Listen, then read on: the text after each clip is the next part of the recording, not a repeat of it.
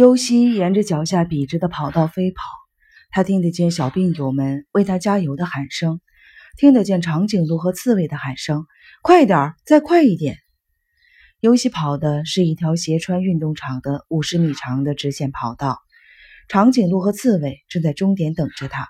他飞跑着，向天上望去，浮游着鱼鳞般的卷积云的天空，显得比夏天高多了。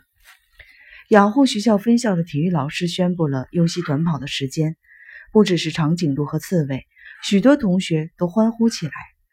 尤西用白色运动衫的袖子擦了一把汗，他的速度在八号病房楼的女孩子中是最快的，男孩子中也只有两个比他快，其中一个就是长颈鹿。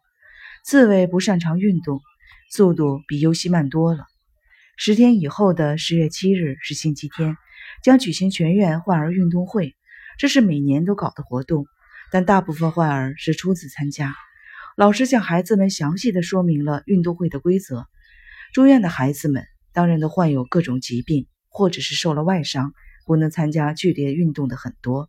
但是为了让大家都能够参加，老师们在安排比赛项目上下了很大的功夫，拔河了，投球了，拖球跑了。五花八门，既是运动又是玩耍。其中最引人注目的是各病房之间的接力对抗赛。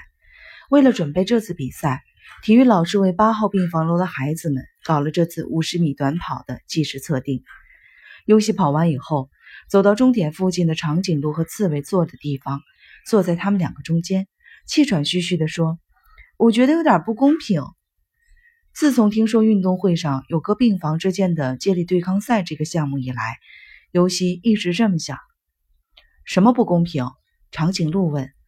尤西看着运动场上别的病房的孩子们说：“你们看，内科病房里有心脏病、肾脏病，跑不了吧？外科病房的打着石膏也跑不了吧？坐在轮椅上的就更不用说了，那就不参加了吗？”参加过去年的运动会的长颈鹿和刺猬对视了一下，刺猬说：“不，都参加。”尤西不理解，那对我们病房不是太有利了吗？我们病房的身体没毛病的是大多数呀。长颈鹿笑了：“没那么简单。”什么意思呀？尤西问。“到时候你就知道了。”刺猬意味深长地说。这时，体育老师吹哨集合，同学们注意了啊！希望参加接力赛的，请举手。尤西原以为会按照成绩选拔队员的，听老师这么一说，感到有些意外。除了尤西以外，还有不少的孩子都露出了不解的表情。老师见状解释说：“接力对抗赛每个病房不限于只出一个队，参加的同学越多越好，大家在一起跑是我们举办运动会的目的。”那还搞什么计时测定呀？一个同学问。体育老师笑着说：“为了让大家建立自信心呀，实际上大家跑得很好。好了，谁报名？没有人数限制。”尤西犹豫着举起了右手，长颈鹿也举起了手。刺猬觉得自己跑得慢，没有举手。长颈鹿碰碰他的胳膊肘：“举手啊！”刺猬还在犹豫，其实是在胆怯。尤西一把抓住了刺猬的手腕，举起来对老师说：“他也报名。”紧接着。又有好多的孩子报了名。尤西刚回到病室，拒绝参加体育运动，躺在床上休息的浮游对尤西说：“最近你好像变了。”他眯缝着眼睛回忆着那个暴风雨的夜晚发生了什么事情。我觉得你的变化就是从那个时候开始的。尤西看了他一眼，摇摇头，没说话。医生给他做心理辅导的时候，也说他最近变得开朗。有时还发出了开心的笑，问他是什么原因使他发生了变化。尤西什么也没有说。那个暴风雨之夜的第二天早上，尤西他们下山了。为了今后使用方便，他们把双肩背的包、睡袋、小收音机、罐头食品等，统统的留在了洞穴里。他们回到医院的时候，在大门口碰上了正在集合的大人们。大家在松了一口气之后，马上追问他们到哪儿去了。尤西按照三人事先商量好的说法，故意装作精神恍惚的样子说：“糊里糊涂的四处溜达，醒过来的时候已经在山上了。我自己也不知道是怎么回事。长颈鹿和刺猬说：“我们去找他，找来找去找到了山上，后来就迷路了。对不起。”说完，一本正经的鞠了一个躬。问到三人是怎么碰到一起的，回答是偶然碰到一起的。再问是在什么地方度过了暴风雨之夜的，就随便说了一个离那个洞穴很远的地方。三人平安回来以后，医院方面放了心。把为他们检查身体的问题放在了首位，至于他们是在哪儿，是怎么度过那一夜的，也就不再追究了。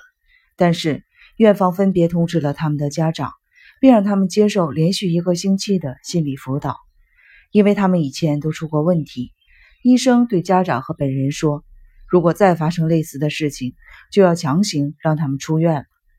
最近一段时间，不但不允许临时出院，就连家长。前来医院探望都被禁止了。对此，熊座向医院提出了抗议，但医生说，为了让孩子能够遵守医院的规则，必须这么做。暴风雨之夜以后，尤西觉得自己生活在跟以前完全不同的感受里，对此他感到非常的兴奋。知道他的秘密并能理解他痛苦的人现在有两个，同时他也知道了他们的辛酸往事和令人悲伤的秘密。并且能够理解他们，不需要什么互相安慰的语言，也不会互相指责，更不会投以怜悯、轻蔑甚至愤怒的目光。互相之间没有任何不相信的言语和动作，而是把对方经历的痛苦当做自己的痛苦，努力的去接受。他们在这样想：对方经历的痛苦，如果放在我身上会怎么样？令人心酸，令人悲伤。令人无法忍受的经历，把胸膛塞得满满的，甚至连肉体都感到痛苦。但是，从那种无法忍受的痛苦中抬起头来的时候，尤西看到了另外两个人的脸。